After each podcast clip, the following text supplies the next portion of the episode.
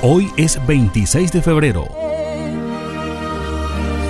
Un día como hoy de 1802 nació Victor Hugo, escritor y dramaturgo francés, conocido por obras como Los Miserables y Nuestra Señora de París. El Chavo. Interpretado por el supercomediante Chespirito. Un día como hoy de 1973 se estrena en México el primer capítulo del Chavo del Ocho. Yo creo que ese es un servicio extraordinario. En Como es un 1978, en las elecciones presidenciales de Colombia, Julio César Turbay Ayala, del Partido Liberal, vence a Belisario Betancur Cuartas, del Partido Conservador.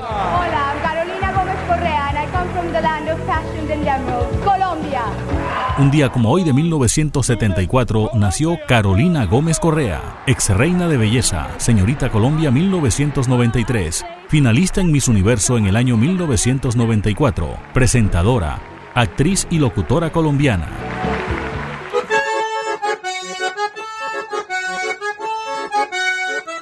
Un día como hoy de 1973 nació Juancho de la Espriella Salcedo, músico y acordeonero colombiano que formó pareja con Peter Manjarres, Diomedes Díaz, Silvestre Dangond, Martín Elías y el Mono Zabaleta.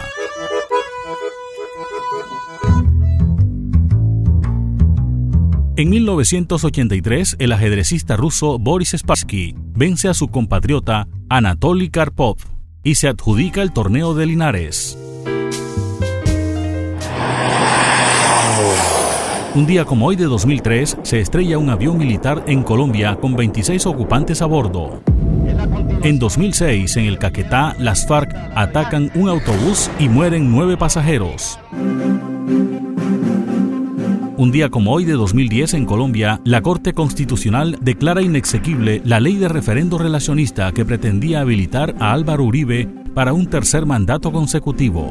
Tenemos una temperatura en la ciudad de Barranquilla de 25 grados centígrados, humedad relativa de 97%. Un día como hoy de 2020 murió Carlos Consuegra Donado en la ciudad de Barranquilla a la edad de 92 años. Tenía una trayectoria de 70 años en la radio costeña.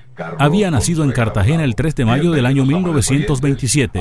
Dirigió por muchos años en la radio barranquillera su programa Reminiscencias Musicales. identificaba las emisoras Radio Reloj, Sistema Radio Reloj en todo el país, incluso Pasaron las efemérides con el apoyo documental de Antonio Cervantes Mesa. Les habló Elvis Payares Matute.